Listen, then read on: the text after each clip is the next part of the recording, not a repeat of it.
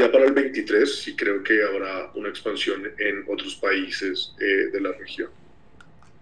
De acuerdo. ¿Y no es posible saber de pronto a qué, a qué países?